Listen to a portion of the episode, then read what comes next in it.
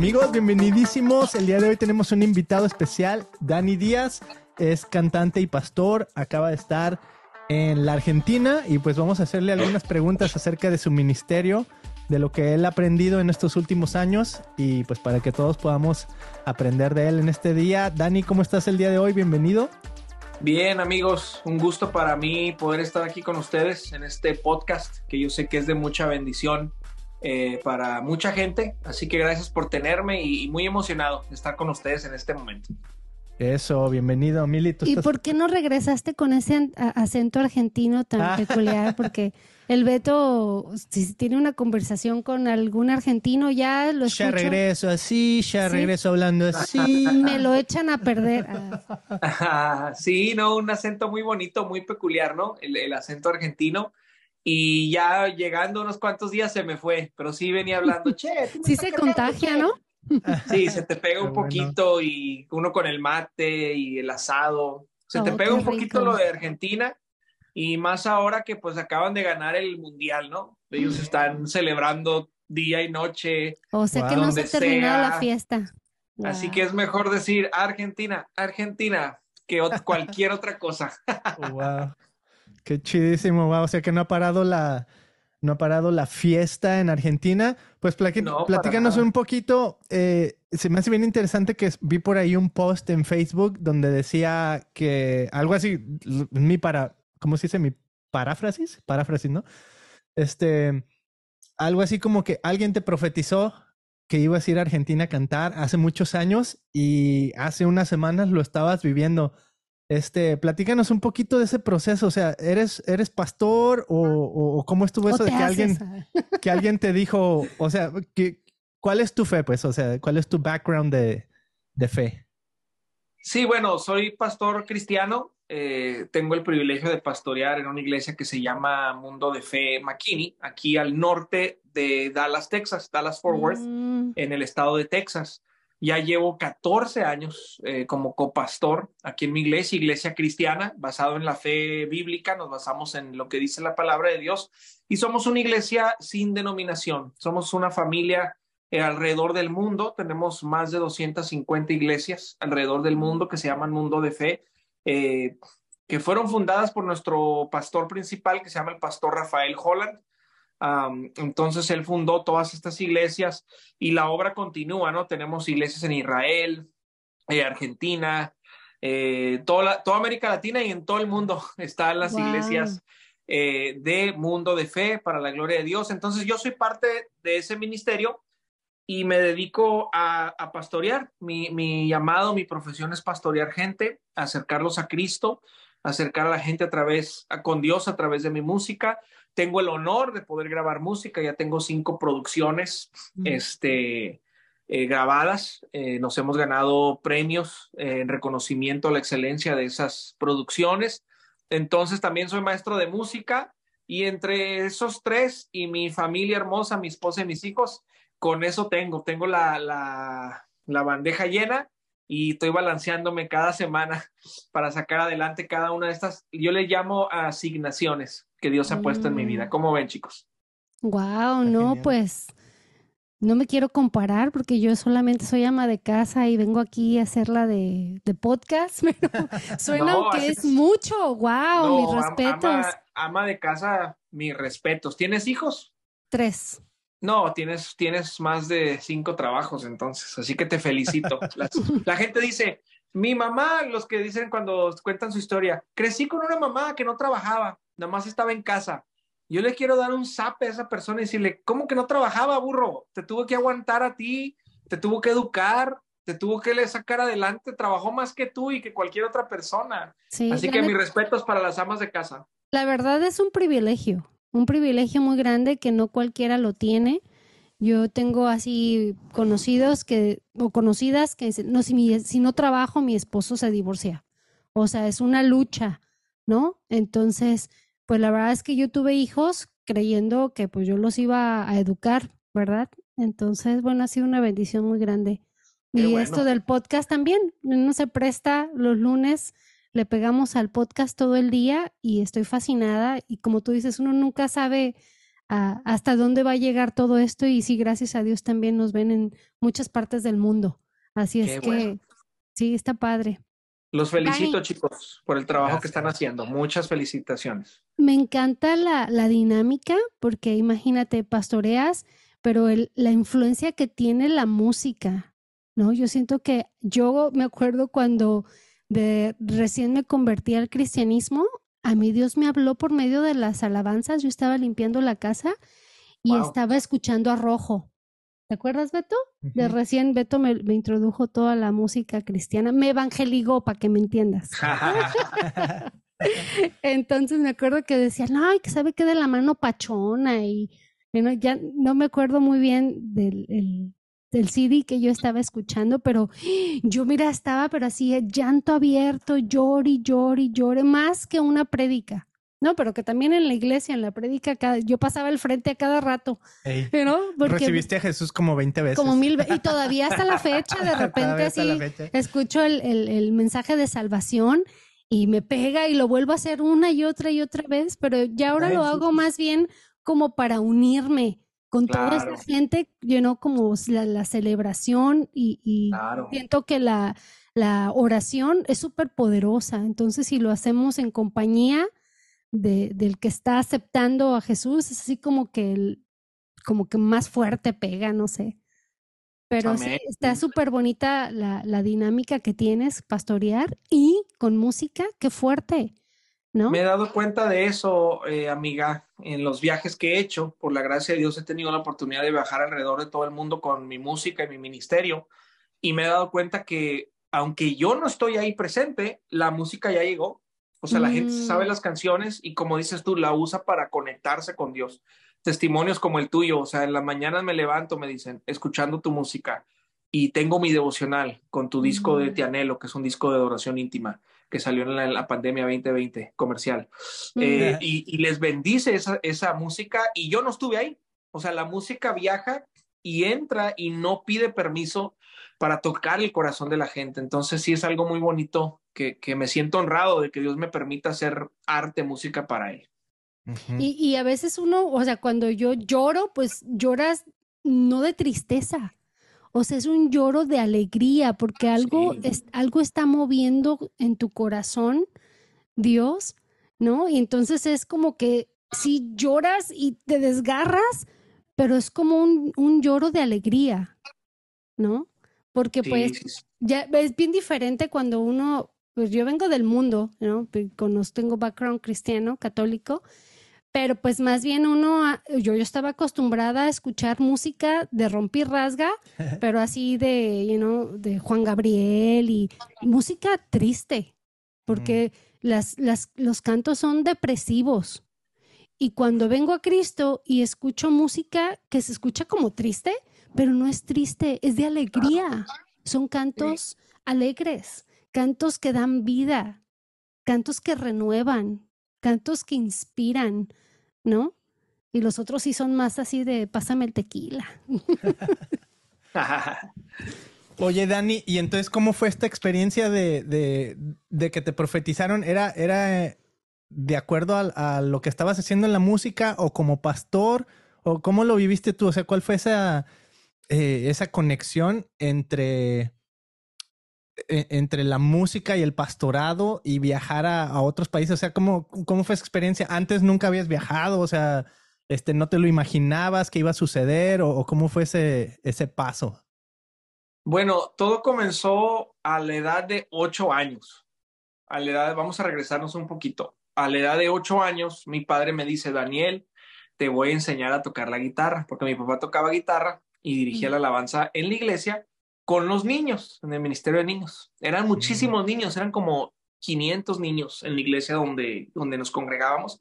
Mi papá cada domingo dirigía la alabanza con una guitarra y su voz y una batería.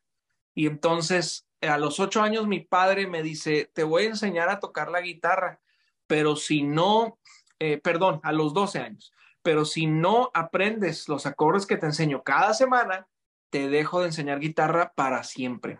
Entonces yo me lo tomé muy a pecho, o sea, un adolescente de 12 años que te digan, jamás te vuelvo a enseñar si la riegas, pues yo me lo tomé bien en serio y todo lo que me enseñaba me lo aprendía así de corazón. las próximas 24 horas. Cada semana mi padre me enseñaba teoría musical, acordes, armonización para la guitarra. Entonces sí te gustaba la guitarra, porque si no te hubiera gustado, pues bye, ¿no? No me gustaba la guitarra, fue lo que te estoy diciendo, era como más como a fuerzas. y, uh, yo sé que hoy en día reto. Eh, comercial, los padres dicen, yo no quiero forzar a mis hijos. Y mi respuesta, mi respuesta siempre, no van a llegar a ningún lado si, si no los forzas, mm. si no los empujas hacia adelante, tus hijos ahí mm. se van a quedar. Necesitamos educar a nuestros hijos, decir, mi hijo, la vida no es fácil, tienes mm. que salir adelante y te voy a preparar para la vida. Entonces, esa era la mentalidad de mi padre. Otros tienen otra mentalidad que también se respeta y ha funcionado. La de mi padre era esa, o, te aprendes y le das para adelante o te vas a quedar atrás. Me enseñó de esa manera. Yo por temor, te confieso en este podcast, creo que nunca lo he dicho, por temor a fallarle a mi padre, dije, aprendo a tocar guitarra, pero no, no me llamaba la atención, no me gustaba, me, me daba pena estar enfrente de la gente, me daba pena que la gente me viera tocar la guitarra. Cuando pasa un año, a los 12 años, son 13 años, mi padre ve que empiezo a mejorar bastante y luego me dice después del año, ya vas, ya te voy a poner a tocar la guitarra en el ministerio de niños los domingos cuando yo dirija. Ahora tú vas a estar a mi lado tocando la guitarra. Ahí ya me gustó. Y entonces la primera vez que, toqué en un domingo, 500 niños, mi amplificador chiquito, ni se escuchaba, lo pusieron bien bajito porque no era muy bueno yo en, todavía en mi, en mi tocar, en mi habilidad. Pero ahí yo me di cuenta, oye, Dios me puede usar.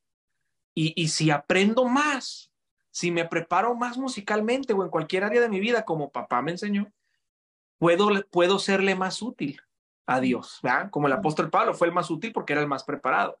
No es una, no nos vamos a ir por ese tema, pero es un nugget, un tesorito que les, que le regalamos a nuestra audiencia. Entonces, a los 14 años, mi padre me dice, ya es tiempo de que escribas tu primer canción.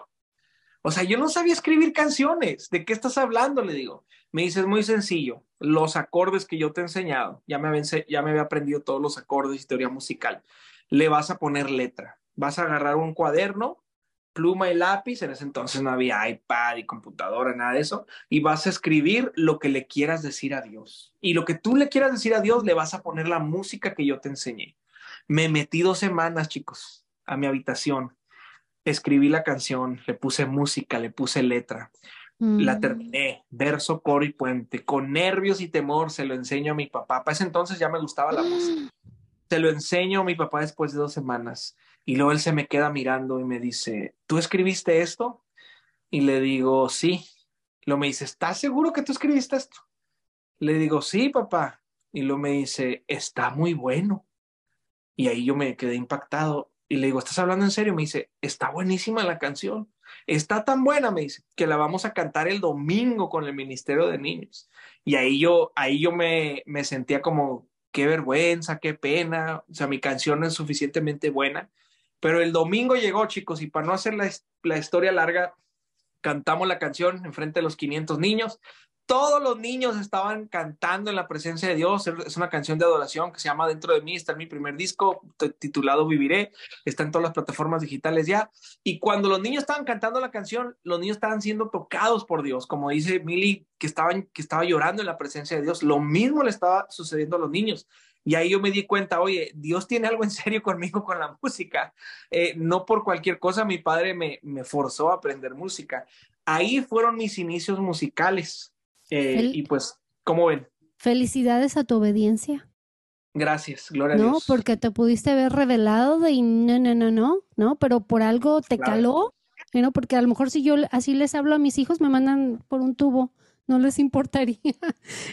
porque sí, nosotros sí lo hicimos, sí les dijimos, bueno, cuando tú quieras, no te voy a forzar, ¿no? Pero también hay truco, porque eso fue lo que yo le dije, pero les cancelé videojuegos y televisión. Entonces, en su aburrimiento, you know, en su aburrimiento van y buscan la guitarra. Claro. Entonces ya ahora los dos están aprendiendo, uno está echándole al violín también y al bajo. Y el niño de tres en la guitarra. A ver, entonces, entonces descubriste con los 500 niños, eh, bueno, una que, que, tu papá te enseñó a, a tener como el fundamento musical, ¿no? Pero luego como que con los niños experimentaste algo como tipo ministerial, o sea, la, la, música ministra, la música toca corazones. Correcto. entonces, de ahí, ¿qué pasó? ¿Qué pasó? ¿Qué, fue el siguiente paso? 15 años, 16, 17 años, 18 años, empecé a participar en el ministerio de jóvenes, en la banda de jóvenes. Mm. Empecé a tener una relación íntima con Dios. A los 12 años soy lleno del Espíritu Santo. Eh, eh, me gradúo, mi padre no me deja ir a la universidad. Le digo, papá, yo quiero estudiar negocios como tú, porque mi padre tenía un negocio en ese entonces y le iba muy bien por la gracia de Dios. Me dice, tú no vas a ir a estudiar negocios, me dice, tú tienes un llamado de Dios, te me vas a ir al Instituto Bíblico. Wow. Y, y me envió al Instituto Bíblico, no a fuerzas, voluntariamente quise ir. Le dije, está bien, si tú me apoyas en eso, realmente siento ese llamado. Y me fui y no tenía el dinero para pagar el instituto. Eh, mi padre sí tenía el dinero, pero él me dijo, si te vas, vas a pagar tú, porque tienes que aprender a salir adelante solo. Si te atoras, aquí estoy, cuenta conmigo, pero tú tienes que aprender a salir adelante solo. Llego al instituto con el primer pago solamente en mis manos, no tenía el siguiente, tenía que conseguir trabajo, moverme allá en, Dallas, Texas. Yo vivía en El Paso, me moví del Paso a Dallas, Texas, el Instituto Bíblico Cristo para las Naciones, y me topa un maestro del instituto, mira cómo es Dios, y me mira y me dice, yo te conozco. Me dice, yo fui a tu iglesia en El Paso a predicar, salte de la fila, no pagues, salte de la fila. Entonces yo, pues yo estaba así como que si me salgo, me cierran la oficina y ya no entro al, semestre. Y entonces decidí ser obediente, como dice aquí nuestra amiga. Mm. Hay que ser obediente, es algo que le falta a esta generación, pero no vamos a entrar en ese tema. Me salí de la línea y, y a, las, a los 45 minutos llega ese maestro con un papel y me dice, toma, te conseguí una beca completa para que estudies toda tu carrera ministerial en esa escuela. Yo me solté llorando, le di gracias a Dios, le di gracias al maestro, o sea, ni me conocía bien el maestro, nada más era Dios que le puso eso en su corazón. Y, y, luego me dijo, me vas a ayudar en el ministerio, porque él era maestro y director ahí de varios ministerios del instituto. Dije, sí, cuenta conmigo. Eh, ahí empecé a ministrar en la alabanza y en la adoración, empecé a trabajar con jóvenes en el Ministerio Juvenil del Instituto y conozco por la gracia de Dios al pastor Marco Barrientos. Mm. Y el, líder de la banda en ese entonces de Marco Barrientos me invitó a un viaje con ellos. Me dice, no tenemos bajista, ven. Para ese entonces ya tocaba todo yo por la gracia de Dios. Ven. Y yo toqué el bajo esa noche, les gustó me dijo, sabes que vas a empezar a viajar con nosotros ya siempre. Entonces, por los próximos dos años, 2003, 2004, 2005, eh, empezamos a viajar con Marco Barrientos. Ahí yo me di cuenta eh, que Dios quería, viendo el ejemplo del pastor Marco, que lo honro y lo bendigo en, esta, en este momento, que Dios quería hacer algo conmigo a través de la música. Ahí Dios confirmó, quiero que grabes música para mi nombre, pero que siempre sea para conectar a la gente con Dios. Eh, mm. quiero que aprendas de este hombre. Entonces el pastor Marco Barrientos por dos años me mentorió. Me di cuenta que él era el mismo en el escenario y abajo el escenario también era la misma persona. Integridad. Entonces ahí aprendí muchísimo, ahí aprendí a grabar, ahí aprendí producción y ahí nació ese deseo que mencionas tú de, querer este, hacer música, mi propia música con mis canciones para la gloria de Dios. Todos esos años empecé a escribir canciones, mis propias canciones. No se las enseñaba a nadie, solamente eh, las iba produciendo, las iba escribiendo, la, música, la letra. Cuando me gradué de Cristo para las Naciones, me regreso a mi iglesia a ayudar con jóvenes, seguí sirviendo. Conozco a un amigo productor, amigo mío de Houston, y me dice, ven a grabar bajos para un proyecto grabo bajos para el proyecto, eran las nueve de la noche un lunes y me dice, ¿tienes canciones? Le digo, sí, enséñame una. Se le enseño. Me dice, está buenísima, yo te voy a ayudar a grabar tu próximo CD. Yo le contesto, gracias, pero no tengo dinero. Y él me dijo, Night está hablando de dinero, yo te voy a producir el disco sin cobrarte porque veo, así me dijo, porque veo la mano de Dios sobre tu vida. Y así comenzó esto de, grabar música. Mi primer disco Viviré, así nació, patrocinado por un amigo mío. Nos nominaron a los premios ARPA con ese disco. Viajamos por toda América Latina eh, con ese disco. Uh, regreso a lo que tú me preguntabas, eh, amigo, de Argentina. En el 2011, con ese disco lo lanzamos en el 2012. En el 2011, Dios en un tiempo de oración, en un lugar de administración, un profeta vino y me profetizó, vas a ir a las naciones y me dijo específicamente, vas a ir a Argentina. Y entonces ahí yo empecé a atesorar ese, esa palabra, la empecé a nutrir de fe. Yo pensé que iba a ser el próximo año, 2012, ah, ¿no? Dije, yes, 2013, yes, 2014, yes. Nunca llegó, hasta, hasta la semana pasada llegó. Entonces, hasta el 2023, que es este año, por la gracia de Dios, se cumplió la palabra. O sea, sí llega, pero es en el tiempo de Dios, no nuestro. Mm. Y estuvimos en Argentina dos, dos semanas, Dios se movió, eh, Dios, los cielos fueron abiertos sobre ese país y, y estamos haciendo bendición. Tanto Dios se movió y abrió puertas que la gente fue salvada, liberada, sanada. Y en noviembre, por la gracia de Dios, regresamos al hermoso país de Argentina, ahora sí con mi esposa, ¿cómo ven? Qué rico. Qué hay fuego ahí. Oye, qué, no, qué increíble experiencia de, de, ahora sí ya como la cuentas va, de mentores, tener a Marco Barrientos, o sea, un pastor, ministro musical, este, de gran impacto en toda Latinoamérica. Pero, o sea, esa, también esa palabra que dices que llegó ahí, o sea, ¿qué hace uno cuando le llega una palabra profética y cómo saber si es profética si pasan años y, no se cumple, la pones a un lado o dices, bueno, pues, o, sea, ¿cómo lo, ¿cómo lo viviste tú? ¿Es algo que te, preocupaba? ¿Estabas pensando en ello? ¿O simplemente la, olvidas y dices, bueno, pues ya pasará cuando pase? O sea, ¿qué se hace con eso? Yo tengo en el Instituto Bíblico un maestro de teología, nos enseñó esto. Creo que le va a ayudar a mucha gente cuando nos escuchen en este podcast nos enseñó cuando Dios te dio una profecía, una palabra, en un tiempo de oración, a través de su palabra, la lectura de la Biblia, o a través de un profeta, porque los profetas existen, le guste a la gente o no, o a través de un hombre de Dios, guárdala, escríbela mm. y ora por ella hasta que se cumpla. Si se cumple, era de Dios. Y si no se cumple, pues no era de Dios. Quizá la persona que te profetizó la noche anterior se comió unos tacos, le cayeron mal y le erró. Pero tenemos que estar conscientes de eso, que a veces los seres humanos, los siervos, a veces no somos eh, perfectos, podemos cometer errores. Entonces yo siempre le digo a la gente, ni te emociones tanto, ni la, de, ni la deseches. Mejor apúntala, ora por ella. Y si es de Dios se va a cumplir. Y si no, no pasa nada. O sea, mm. sigues en las manos de Dios, sigues en el plan perfecto de Dios, sigue haciendo lo que Él te ha llamado. Pues es como la obediencia, ¿no? ¿Cuándo sabemos que viene de parte de Dios? Yo digo, bueno, cuando no, cuando coincide con la Biblia, ¿no? Y a lo mejor, este, no era por ahí, pero pues por lo menos ya mi, mi conciencia y me quedo tranquila que lo hice, ¿no? Que obedecí. Así es. Sí, bueno, cada palabra y profecía, metiéndonos a ese tema ya profundo, tiene que obviamente ir confirmado por la palabra de Dios, ¿no? Mm. Eh, ya en cuestiones de cuándo se cumple, ya eso depende de Dios. Y también yo le digo a la gente, nuestro trabajo es profetizar y el que cumple la palabra es Dios. Mm. A veces los seres humanos quieren cumplir la palabra en sus propias fuerzas. Y yo le digo, si es de Dios, se van a abrir las puertas sin que tú toques. Y eso fue mm. lo que pasó conmigo en, el viaje a Argentina eh, después de tantos años, desde el 2011, imagínense. El 2023 mi esposa y yo estábamos orando en enero de este año. Y le digo, mi amor, siento de parte de Dios, eh, porque Dios nos dio sentimientos también para sentir. No podemos ser gente que no, no, nos no nos llevemos por sentimientos. Si no, si no nos los hubiera dado los sentimientos el Señor, siempre y cuando sean basados, como dices tú, en la palabra de Dios. Le digo, siento que este es el año donde vamos a ir a Argentina y luego me dijo, yo confirmo eso. Hice una llamada, después de esa llamada, pa, pa, pa, pa, pa, todo se dio, todo se abrió. Él, la persona que me estaba ayudando a hacer agenda, a, a, contactar ministerios para hacer de bendición allá en el país, me dice, nunca he trabajado con alguien como tú. Yo obviamente sé que es el favor de Dios, porque era el tiempo de Dios. Me dice, no toqué puertas, me dice. Las puertas se abrieron solas. O sea, la gente me llamó y me dijo, queremos hacer un evento con el pastor Dani. Me dice, nunca pasa eso. Y ahí fue una confirmación para mi esposa y para mí de que era Dios obrando en todo esto de este viaje de Argentina.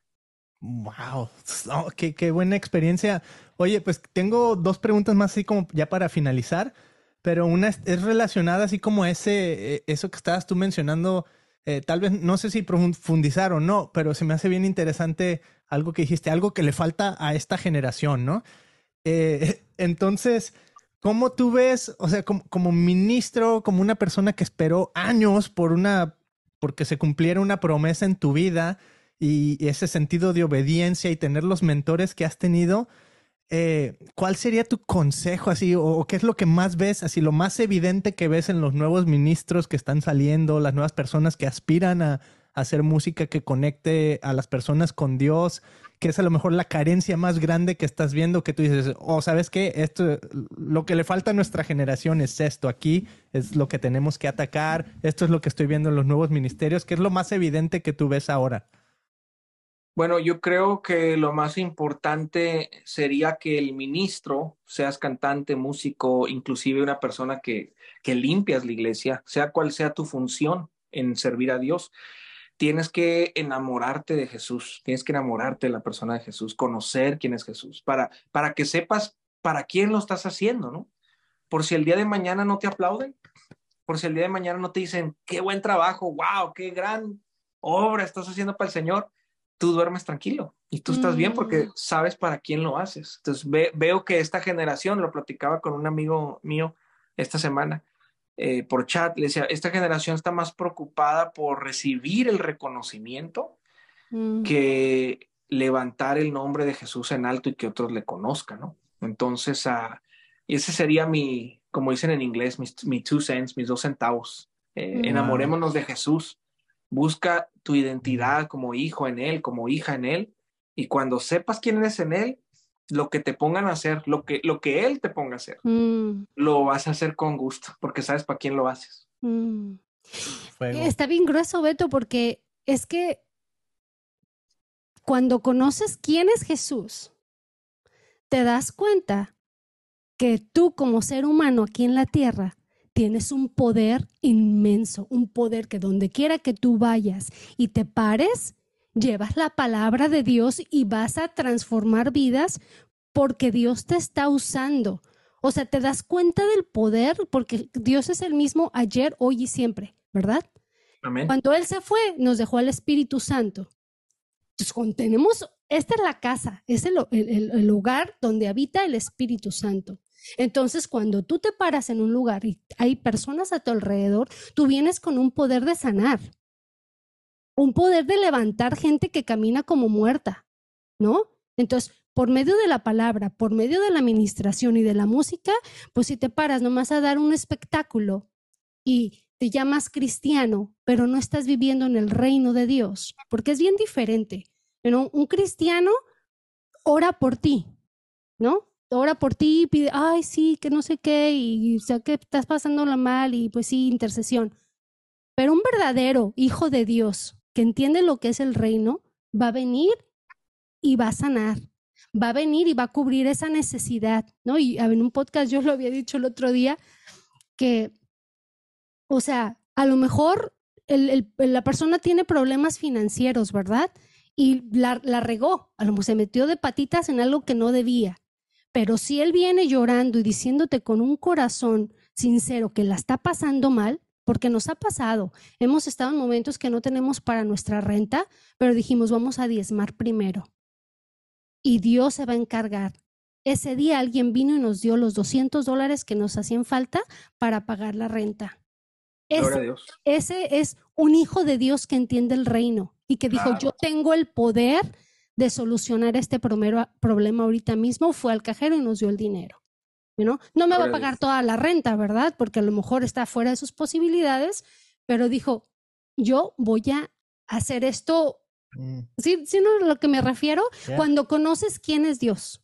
Claro. Y es lo que vio tu amigo en, este primer proyecto que dices que grabaste, que, o sea, él, a mí me ha pasado lo opuesto, ¿no? Que ahí estamos juntando dinero porque yo también tenía el sueño de la música o lo que sea, pero qué bonito, o sea, encontrar a alguien que dice, oye, tú tienes algo, tú no te preocupes, o sea, yo le voy a ser obediente en mi parte a Dios, te grabo tus canciones, tú sé obediente en traer las canciones y mm. hacemos el equipo juntos y veo, o sea, impacta a la gente.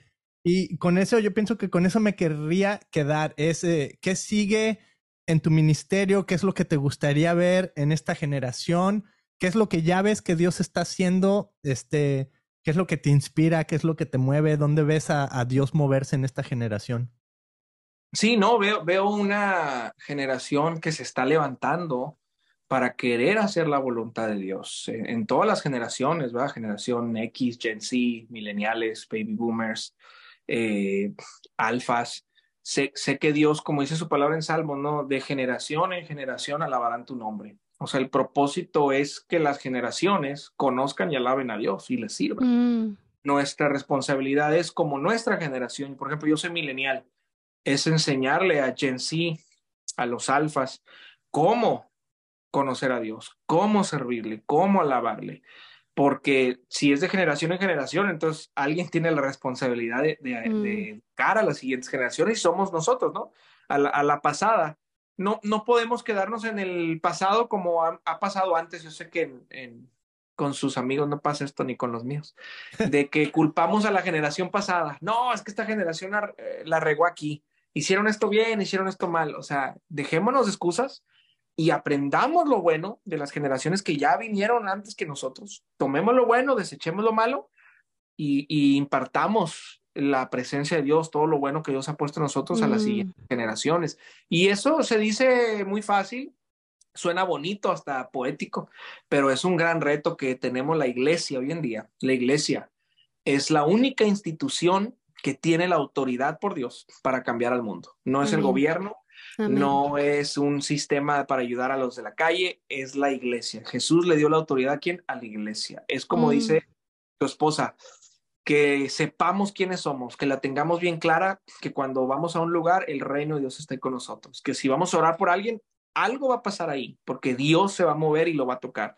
No es nada más religión o tradición, es llevar el reino, la presencia del Espíritu Santo a donde quiera que nosotros vayamos. Entonces, a mí, mm. me encanta porque estamos en el mismo canal. Cuida a tu esposa. Cuida a tu esposa, tienes una gran mujer de Dios. Ah, es como el fariseo que va a quererle sacar el demonio a María. ¿Qué hace? Se burló de él. Ja, ja, ja, ja, ja. Entonces, porque el nombre de Jesucristo tiene un peso y tiene un poder, pero tienes que creértela. O sea, va, Jesús, Jesús, Jesús, pero pues no pasa nada porque ni tú mismo te la crees, o sea, es que... Tienes, que creértela y, también eh, hablemos bien las cosas como son, tienes que estar bajo autoridad. Si, si, si, tienes, si quieres autoridad, tienes que estar bajo autoridad. Mm. Entonces es lo que yo le estoy enseñando a los jóvenes hoy en día. Mi esposo y yo trabajamos con jóvenes también adolescentes, preadolescentes y jóvenes adultos, les digo, si tú estás bajo autoridad, tú tienes autoridad. Si tú estás bajo autoridad mm. de Dios, de tus pastores, de tus papás, el, Espíritu Santo te está respaldando, porque el que tiene autoridad es el que está bajo autoridad. Y yo les enseño a toda la gente de nuestra iglesia, no nada más, y esto alguien lo tiene que escuchar, no nada más a los jóvenes, es, el hijo no se va. Si, si vemos nuestras familias latinas, si el hijo se va de la casa, que me voy a la universidad, mamá, que me voy a la universidad, papá, o que me voy a trabajo, o me enojé, tarde que temprano ese hijo regresa, porque sigue siendo tu hijo, aunque se porte bien o se porte mal. Yo le digo a la gente de la iglesia, sé fiel a tu iglesia, permanece en tu iglesia, da fruto, crece, porque los hijos no se van. El que se va no es hijo, los hijos no se mm. van, los hijos se gradúan. Mm. Papá los gradúa, papá los envía, con el pastor Marco Barrientos yo no me fui, él me envió a la ciudad del Paso, Texas, y él oró por mí en frente de la congregación que él tenía apenas un año abriendo aquí en Dallas, que por la gracia de Dios hoy en día es una congregación hermosa, grande, que alcanza almas para Cristo. Los hijos no se van, se gradúan, son enviados o regresan.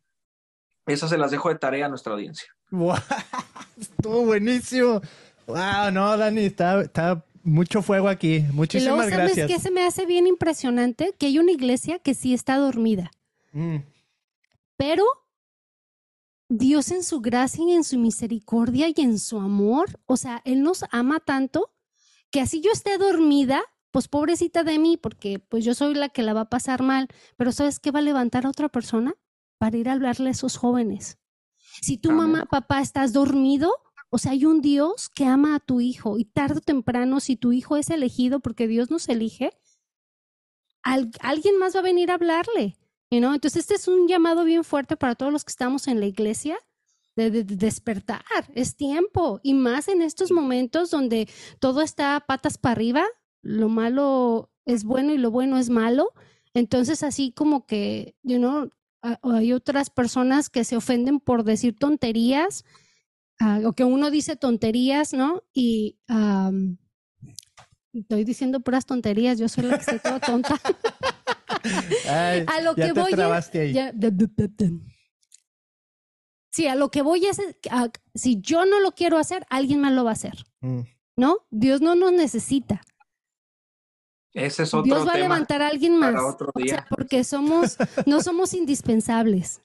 Pero, pero cuidado, porque no podemos estar dormidos porque los que la va a pagar mal va a ser uno.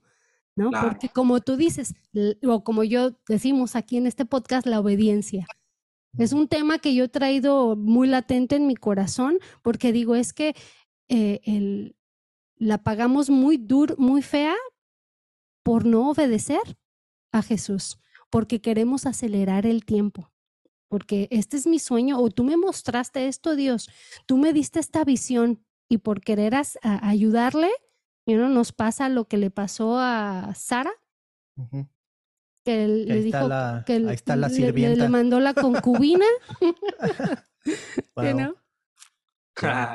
buenos temas. Yo, yo creo que, que necesitamos hacer parte dos eh, de este podcast, porque hay varios temas que veo que tenemos el mismo sentir en nuestro corazón, de que Dios nos está eh, inquietando para hablar verdades a los padres de esta generación, a los jóvenes de esta generación. Eh, y yo, a mí, yo estoy dispuesto, si quieren hacer parte dos en otro día, eh, con gusto lo hago porque veo que, que, puede ser una bendición para mucha gente. Mm. Ahí está. Pues muchísimas gracias, Dani. Esto estuvo, aquí hubo fuego. Me encantó, la gente va a ser bendecida, como dijiste. Y pues te dejamos. No sé si Mili quieres una oración que hagamos por Dani, ahora que todavía tiene cosas que hacer, tiene que estar en juntas y eso con otros ministerios y eso. Entonces, pues estás bien activo. Una oración por él, Mili, protección. Gracias Espíritu Santo por estar eh, en este momento, en esta hora entre nosotros. Jesús, yo levanto la vida de Dani, su esposa y sus hijos y yo en este momento solo quiero pedirte, Señor, que seas tú mandando ángeles alrededor de ellos para que los cuiden, los protejan y los libren de todos mal. Gracias Señor por esos sueños, Gracias por esa mente brillante, Jesús, que escribe canciones para ti, mi Dios, para alabarte y exaltarte. Yo te pido, Jesús, que seas tú tomándolo de su mano y que lo lleves por lugares que ni él se imagine. Gracias, Señor, por transformar su mente y su corazón. Gracias, Señor, por su familia, que no tengo el placer de conocerla, pero tener una, una familia es una bendición muy, muy grande, es un sentimiento muy precioso que solamente puede venir de ti, Jesús, porque tú lo viste ahí donde estaba y le diste a su ayuda idónea. Gracias por sus ministerios, gracias por todo lo que él hace. Cuida su corazón, Jesús, y que él también tenga un espacio donde pueda descansar en ti, mi Dios, para que tú sigas trabajando en su vida. En el nombre precioso de Jesús. Amén. Amén. Dani, muchísimas gracias. Este, gracias a ustedes, chicos. Gracias por recibirme y por tenerme en su podcast y gracias por orar por mí. Que el Señor les bendiga.